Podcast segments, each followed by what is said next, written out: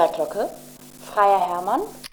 Hallo und herzlich willkommen zu Fashion the Gates, dem Podcast, in dem wir, Freier Hermann und Vera Glocke, über politische Inszenierungen im Pop sprechen. Das heißt, wir sprechen über Filme, Serien und Instagram-Posts und gucken, was dort eigentlich politisch kommuniziert wird. Und heute sprechen wir das erste Mal über Zoom miteinander. It's Corona Time. Die Nachbarn äh, sehen vom Balkon zu. Hi. Wir sprechen heute über ein Instagram-Video, das Cardi B, I'm Cardi B, bei Instagram am 26. Oktober gepostet hat. Das Video ist drei Minuten und 52 Sekunden lang und geht um Racism und die MS Birkenbeck. Das Video ist die Reaktion auf den Tweet einer weißen Frau, die Cardi B und andere Rapperinnen vorwirft, den Wert der Birkenbag der Marke MS zu minimieren. Und in diesem Video, das wir sehen, ähm, sitzt Cardi B auf dem Rücksitz eines Autos und äh, sie trägt ein limettengrünes Top und lange Fingernägel, ähm, die dieselbe Farbe haben. Und sie richtet die Kamera auf sich und spricht über diese Anschuldigung und benennt dabei vor allem den Rassismus, der dieser Kritik inhärent ist. KDB beschwert sich, dass sich die Kritik eben nie an weiße prominente Frauen richtet, die auch ausladende Birkenberg Collections zu Hause haben, sondern eben an sie als schwarze Frau. Darüber hinaus spricht sie darüber, wie Hip-Hop-Culture nicht entgegen dieses, ähm, dieser Kritik nicht als Wertminimierung, sondern eigentlich immer nur als Wertsteigerung funktioniert. Und ähm, diese Ansprache mündet dann in einem Pamphlet, in dem KDB klarstellt, dass sie Birkenbags zwar liebt, aber dass niemand eine braucht, um vollständig zu sein. Und der Tweet, auf den sich Cardi bezieht, geht so. Sorry, I don't know if this comes off as anti-black, but it is what it is. Birkins have literally lost their value. The city girls and Cardi have got y'all convinced that these Birkin bags are easy to get. There's a certain number of Birkins that are made per year. There are billionaires, und das ist groß geschrieben, who are spending months, years on a waiting list just to get one. These bags are supposed to be exclusive and you're supposed to be big in the fashion world and have relationships with these people to get one. That's why Rihanna has a Birkin that was only made twice, with Beyoncé having the other one. Ja, der Tweet startet ja mit den Worten, dass die Person nicht als anti-black oder rassistisch rüberkommen will. Genau so ist natürlich die Lesart. Das hier mal wieder zu beobachten ist, wie Personen, die mutmaßlich auf der anderen Seite sich an der Black Culture bedienen, die ja viele Fashion-Trends hervorgebracht hat und hervorbringt, dass die andererseits limitiert werden auf wiederum vermeintlich alte, luxuriöse Inszenierungsweisen selbst zurückzugreifen. Und in dem Video geht es um Cardis Response auf diesen Claim. Also für mich ist Cardi B gerade auf jeden Fall die Person, die am meisten mit der Birkenberg in Verbindung steht.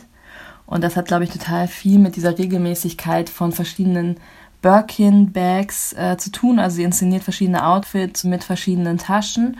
Und ehrlich gesagt habe ich super selten von ihr durchgestylte Outfits gesehen, zu denen keine Birkin-Tasche gehört hat. Und einfach in diesem ganzen Paratext Cardi B ist es extrem eng verwoben, würde ich sagen.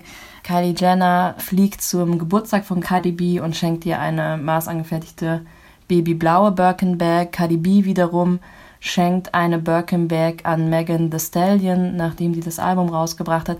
Also es ist ein Objekt, das Beziehungen auch materialisiert, manifestiert und eben auch bei Instagram dadurch sichtbar macht, weil das quasi so die Verwertungsmaschinerie ist für diese Bilder.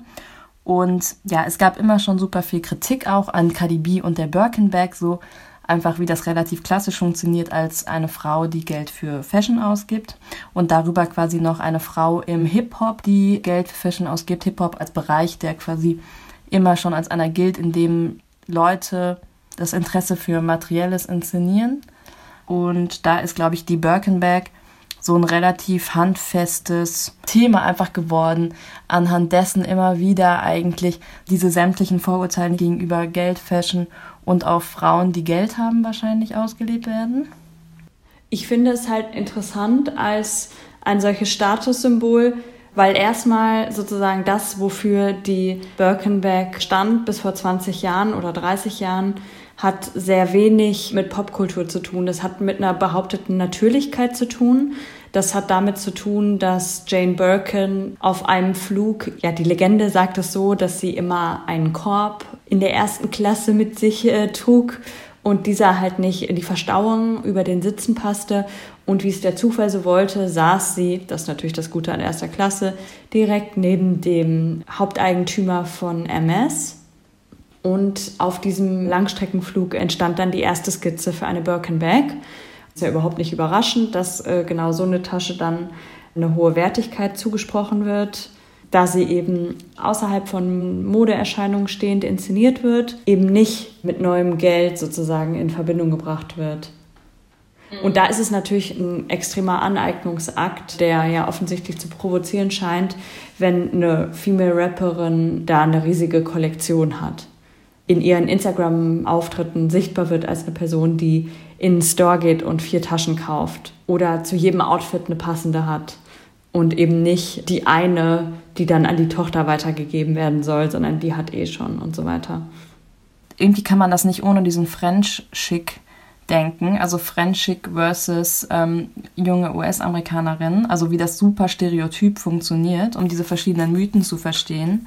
Ich finde das interessant, dass diese Kritikerin, die jetzt Cardi B kritisiert dafür, dass sie das Material entwertet, sagt das ja einer Frau, die die verschiedenen Taschen extrem sauber in einer extra MS Birkin Regalanordnung unterbringt, die wahrscheinlich super regelmäßig entstaubt und die auch vor allem diese Birkenbag scheinbar in ihrem Haus trägt. Also es findet ja überhaupt keine Entwertung des Materials jetzt erstmal so ganz konkret statt, wohingegen Jane Birkin die diese Tasche eben geprägt hat, ja immer mit dem Satz zitiert wurde, du musst alles Mögliche an eine Birkin herabhängen, damit sie nicht mehr als Birkin erkennbar wird.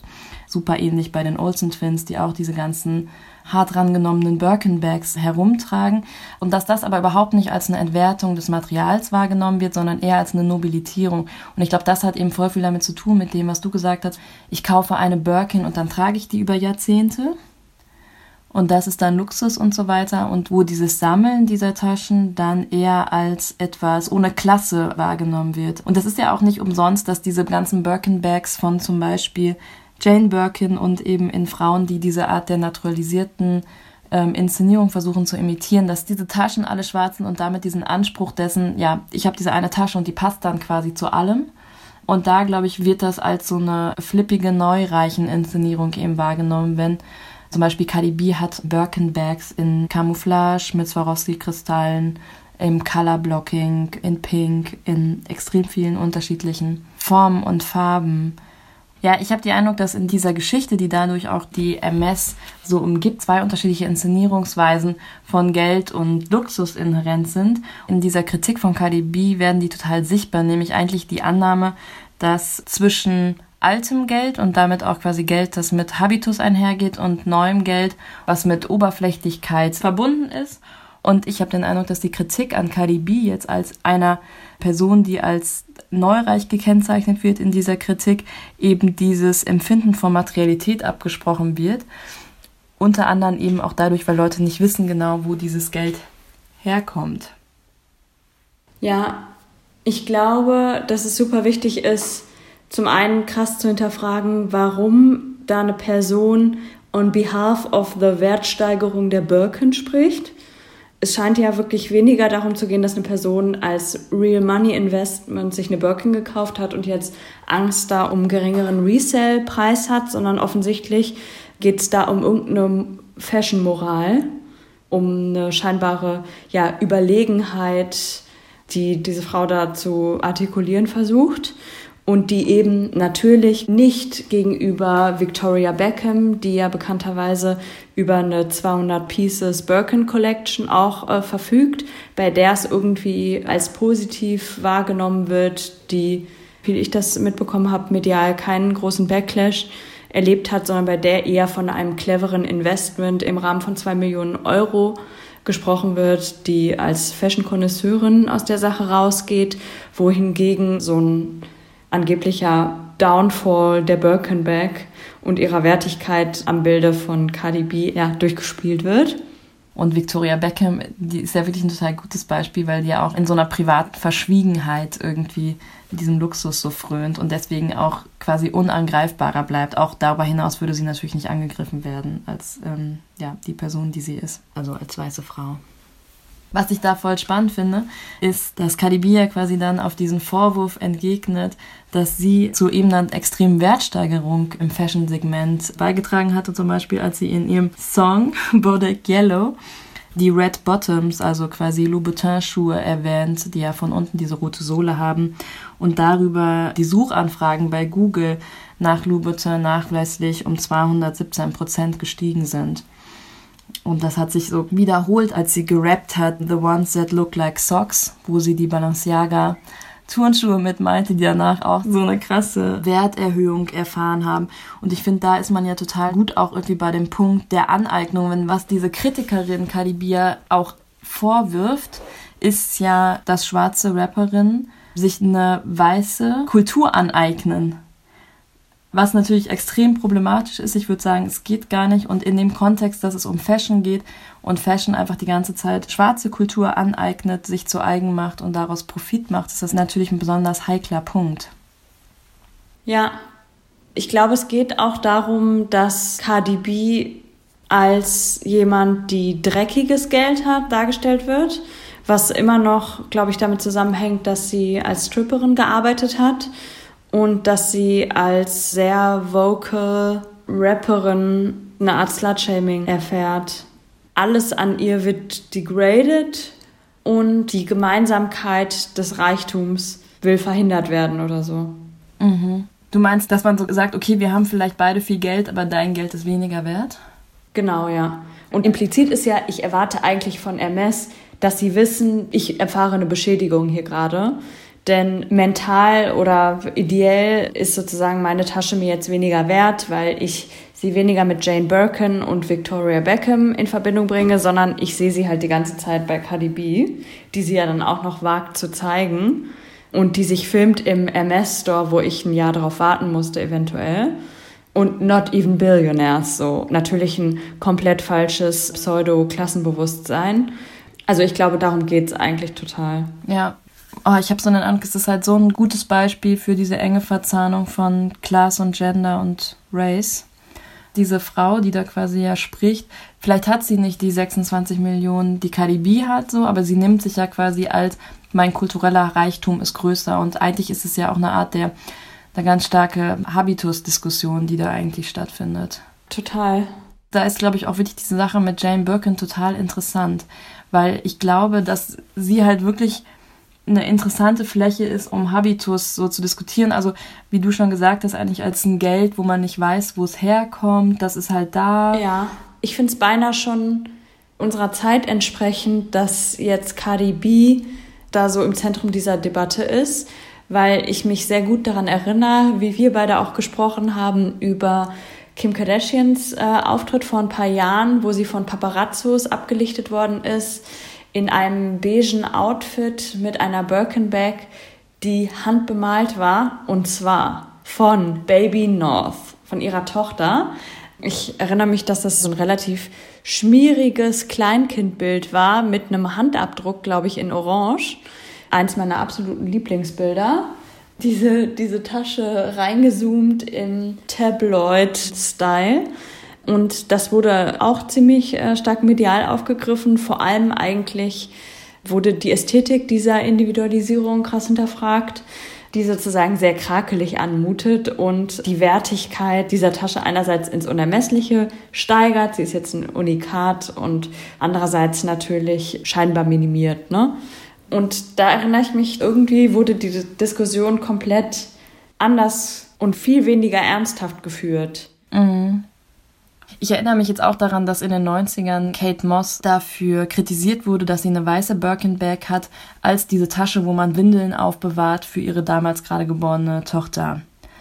Und wie das quasi so das Bild war von einer Frau, die wahnsinnig viel Geld hat und damit nicht umzugehen weiß. Und es gibt wahnsinnig viele Fotos von Kate Moss, wo sie die weiße Birkin dabei hat und man von außen eigentlich so denkt, scheint doch eine sinnige Investition gewesen zu sein sie trägt sie ja die ganze Zeit.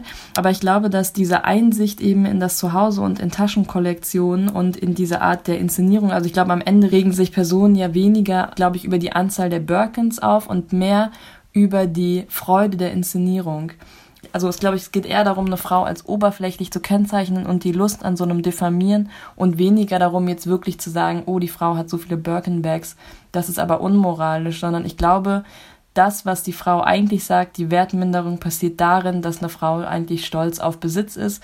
Und irgendwie geht das ja total zurück in so eine Kritik, die immer eigentlich an Hip-Hop ausgelebt wird, nämlich zu sagen, jedes Album handelt auf eine Art von einem Interesse an Geld.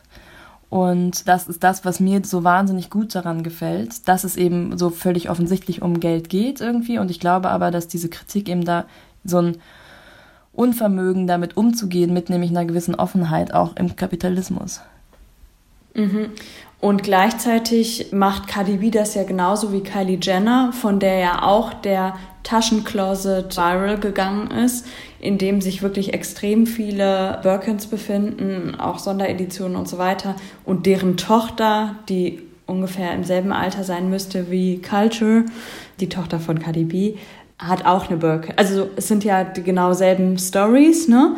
Mit dem Unterschied, dass Cardi B eine Person ist, die Instagram extrem vielfältig nutzt und darüber auch politische Messages verbreitet und sich zur Wehr setzt und über diese Fashion-Inszenierung hinausgeht bei Instagram.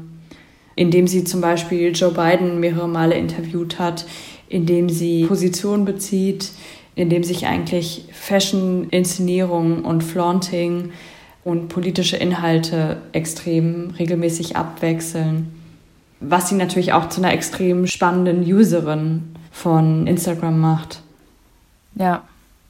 Ich glaube natürlich, dass diese Kritik sich komplett darauf eigentlich nämlich auf eine Frau, die sich nicht sagen lässt und auch von so einer vermeintlichen Habituspolizei eben nicht sagen lässt. Und ich glaube, diese Kritik hat wahnsinnig viel damit zu tun, dass die Person weiß, dass sie auf eine Art mit Totschlagargumenten, das sind nämlich also es ist halt Klassismus.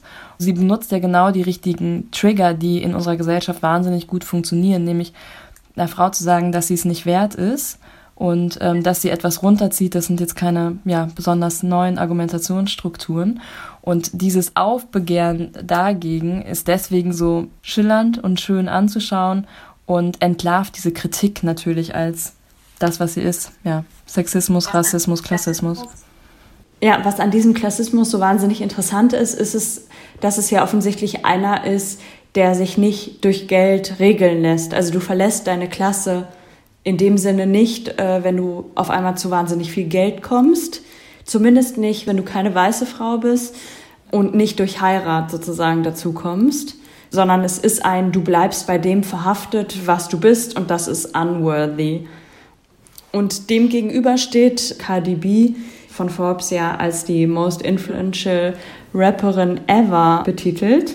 Sie hat eine extrem eigene Sprache, Sie hat einen thick Bronx Accent und hat extrem viele Sprachrohre auch. Ihre Kunst, ihren Instagram-Kanal, mit dem sie ja auch berühmt geworden ist, über diese Reality-Show, Rap und Love New York oder so. Und dann noch diesen inszenierungsbejahenden Approach, der einfach, finde ich, extrem ansteckend ist. So. Mental schwinge ich meine Fake-Birkin, kann ich dazu nur sagen. die wahnsinnig ja. dringend ein Airbrush-Makeover braucht. Und darin ist es ja so interessant, weil es diese ganzen unsichtbaren Implikationen, die in dieser Kritik drin stecken, so sichtbar machen. Nämlich als das zu sagen, das ist doch eigentlich das, wonach wir streben. Nämlich eine zurückhaltende Frau, eine Frau, die Reichtum nicht zeigt, eine Frau, die sich so und so verhält, eine Frau, die weiß ist, normschön ist. Das ist extrem kodiert, aber dennoch extrem ersichtlich, worum es da eigentlich geht und was damit gemeint ist. Und das ist eben diese totale Inszenierung von vermeintlich altem Geld und neuem Geld, aber eigentlich auch darum, vor allem geht, wie Frauen sich zu geben haben. Ja, voll. Es geht eigentlich um eine Forderung nach einer Modest-Inszenierung von Weiblichkeit. Und äh, wenn ich nur noch einem Instagram-Kanal folgen könnte, wäre es auf jeden Fall ihrer. Ich finde es revolutionär, wie sie in Erscheinung tritt, wie sie sich inszeniert. Und wenn ich jene Birkin wollte, dann wegen KDB. ja, wahrscheinlich äh, gehen jetzt gerade auch die Suchanfragen extrem in die Höhe, könnte ich mir vorstellen. Ich glaube, in diesem Fall sieht man einfach, dass sozusagen die Birkenbag als Einladung fungiert, über etwas zu sprechen. Und zwar über die Weiblichkeitsinszenierung von Cardi B, die damit ganz offensiv umgeht und das noch nicht mal als Form wählt, andere Frauen schlechter dastehen zu lassen, sondern die einfach für sich in der Freude an der eigenen Inszenierung irgendwie funktioniert. Und dass das als extreme Provokation empfunden wird, macht einerseits Rassismen krass deutlich und aber auch deutlich, wie politisch einfach äh, Inszenierung ist, wie politisch Fashion-Inszenierung ist, wie Leute sich dadurch vor den Kopf gestoßen fühlen, dass eine Black Woman sichtbar wird auf eine Art, die ihr gefällt. Ich finde den Punkt total wichtig, den du sagst, der mich auch in dem Video total begeistert hat, wenn sie gegen Ende deutlich macht, dass es nicht darum geht, dass andere Frauen sich schlechter fühlen. Und ähm, ich glaube, das ist etwas, was sich total eben auch auf den öffentlichen Raum übertragen lässt, aus diesem Internetkosmos eigentlich so heraus und quasi ja beschreibt, dass sie in diesen Laden geht, um sich Taschen zu kaufen, in ein Luxuskaufhaus, das sowieso ähm, gesellschaftlich nicht vielen Leuten zur Verfügung steht oder wo extreme Schranken eingebaut sind, äh, welche Körper welche Räume betreten können, dass das eben, glaube ich, auch schon für viele Leute provokant genug ist auf eine Art, dass Menschen sich Räume nehmen, für sich beanspruchen, sich ausbreiten. Ich glaube, das ist schon sowas, was auch mit einem weiblichen Körper überhaupt als eine Riesenprovokation wahrgenommen wird. Was Cardi B eben dann, finde ich persönlich, super gut anspricht und außer Kraft setzt, indem sie sich eben als eine Birkin-Trägerin inszeniert, die das für sich macht und die nicht daran interessiert ist, anderen Frauen damit irgendwelche Gefühle mit auf den Weg geben zu wollen.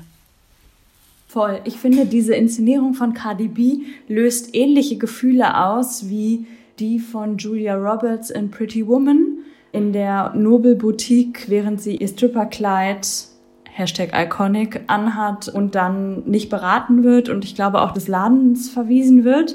Und zwei Tage später oder so kehrt sie zurück, nachdem sie sich äh, mit Richard Gears, keine Ahnung, wie seine Rolle nochmal hieß, äh, Kreditkarte eingekleidet hat, betritt sie den Laden wieder und sagt äh, sinnbildlich irgendwas wie Schade für euch, das hätte ich auch bei euch kaufen können.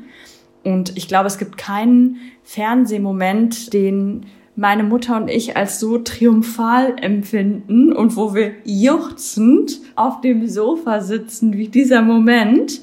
Natürlich ist es so ein krass singulärer Moment des Triumphierens über die Vorurteile, aber ähnliche Gefühle der puren Freude und des Supports fühle ich auf jeden Fall, wenn ich Kadi über Birkenbags sprechen höre. Was mich zuletzt begeistert hat, ist, wie sie in ihrem Wohnraum sitzt, aber man sieht sie nicht, sondern man sieht nur den Fernseher, den sie abfilmt. Vor allem die Diskussion zwischen Trump und Biden. Und sie auf dem Sofa sitzt, den Fernseher filmt und da eben ja sehr ambitioniert argumentiert, beschuldigt und Trump an die Wand redet. Und dass ja auch ihre Gespräche mit Biden dazu geführt haben, dass sie eine super aktive Position innerhalb des Wahlkampfes hatte an irgendeinem Punkt, das entnehme ich einer Caption, unter einem ihrer Posts wurde sie angefragt von den Republikanern und hat sich dann ja gezwungen gefühlt zu staten, dass sie nichts dafür bekommt, dass sie Biden endorsed hat. Und was ich krasses Video finde, was sie auch gepostet hat, ist vom 7.11., als verkündet worden ist, dass Biden vermutlich President-elect ist und Kamala Harris als äh, Future Vice President die feiernde Menge in Washington Wet Ass Pussy gerappt hat. Was so ein extrem berührender Revolutionary Moment, wo Popkultur und Politik und Geschichte verschmelzen ist. Mhm. Und wo die besondere und wichtige Position von Cardi B deutlich wird. Als Ausnahmepersönlichkeit eigentlich.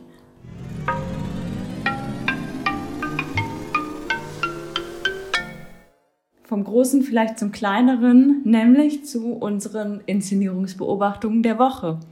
Vera, was hast du beobachtet? Also ich habe etwas beobachtet, was sich sehr im Inneren, nämlich in meinen eigenen vier Wänden abspielt. Dass in meiner Wohnung ähm, gerade auf unterschiedlichen Tischen und Stühlen Bücherstapel sind, die damit zu tun haben, dass ich immer Bücher quasi nehme, um meinen Laptop darauf abzustellen, für Zoom-Calls vor allem aber auch teilweise, um besser Fernsehen auf meinem Laptop schauen zu können wegen der US-Wahl. Und mittlerweile sieht man es einfach nur noch diese Rudimente, also diese Bücherhaufen, die so rumstehen und daran erinnern, dass dort, wo mal jemand seinen Laptop aufgeschlagen hat. Und ich habe den Eindruck, oder ich könnte mir vorstellen, dass das gerade in total vielen Haushalten prägnant ist. Geht es dir auch so, dass du immer, wenn du bei einer Person bei Instagram siehst, dass sie irgendwie diese Laptop-Situation besser gelöst hat, zum Beispiel durch eine Halterung, die den Laptop etwas weiter oben sein lässt, dass du panisch sofort von Stories Screenshots machst, weil du einfach nur lernen willst? Nee, ich mache das gar nicht, weil ich glaube, mich irritiert so jede Art von so Materialansammlung, die irgendwas erleichtern soll. Kann ich mir immer nur vorstellen, wie das so nach einer Woche in so einem Kleiderschrank nervt irgendwie, weil man es nicht mehr sehen konnte. Ähm, was ist deine Inszenierungsbeobachtung? Ja, was mir extrem aufgefallen ist in den letzten Monaten und jetzt verschärft in der letzten Woche, ist bei Instagram, dass wahnsinnig viele Skies und Himmelbilder geshared werden. Das lässt sich natürlich nur zusammen mit diesem extrem crazy Jahr 2020 in Verbindung bringen, dass sozusagen mittlerweile der kleinste gemeinsame Nenner der Himmel, unter dem wir alle uns irgendwie bewegen, ist. Und dass es zweitens überhaupt kein Sozialleben gibt momentan, was postenswerte Inhalte hervorbringen würde. Und drittens, dass alle sich wohl nach etwas Peace und Beauty und Realness sehen. Ja, würde ich dir total zustimmen. Das sehe ich gerade auch total viel.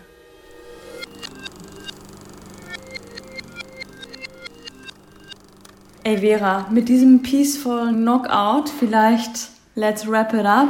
War schön mal wieder mit dir zu zoomen. Wir hören uns in zwei Wochen. Ciao. Ciao.